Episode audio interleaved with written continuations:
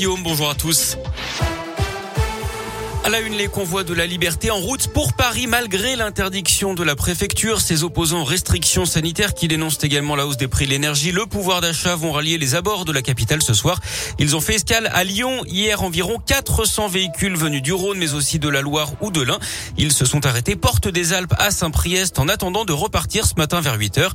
Le ministre de l'Intérieur a d'ores et déjà assuré qu'il n'y aurait pas de blocage de la circulation à Paris. Un dispositif spécial a été mis en place. Les contrevenants risquent 6 mois de prison et 7500 euros d'amende.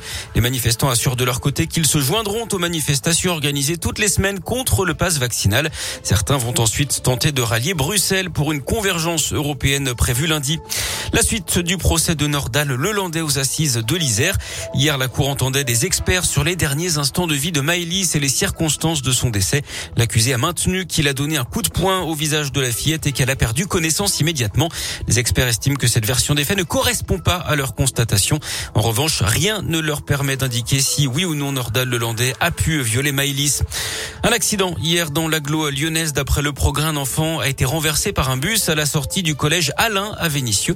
Le garçon de 11 ans, élève en sixième, euh, aurait trébuché alors qu'il courait à côté du véhicule. La jeune victime a été transportée à l'hôpital, mais ses jours ne sont pas en danger.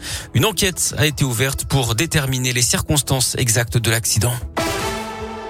Auvergne-Rhône-Alpes, terrain de jeu des stars du cyclisme, le double champion du monde Julien Lafilippe, le TGV de Clermont Rémi Cavagna, mais aussi le Colombien Nairo Quintana ou l'Australien Ben O'Connor, quatrième du dernier Tour de France.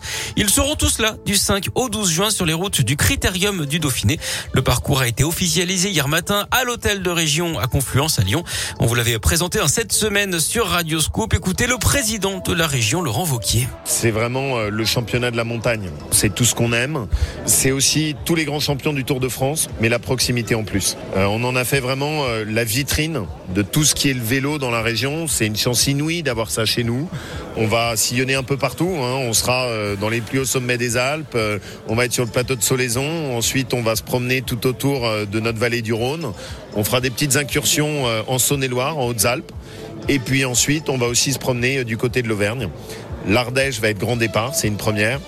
On sillonne de partout, c'est une merveille. Retrouvez le parcours complet sur radioscoop.com et sur l'appli Radioscoop. Sport toujours avec les JO de Pékin et euh, une première déception hein, pour les Bleus avec la 19e place de Tessa Worley en Super G euh, ce matin. À 8h, on aura du ski de fond 15 km messieurs avec trois Français en lice. Grosse chance de médaille également en biathlon avec le sprint féminin. Ce sera à partir de 10h. Et puis à midi et quart, le short track, le patinage de vitesse avec également deux chances de médaille côté tricolore. Quentin Fercoq et Sébastien особью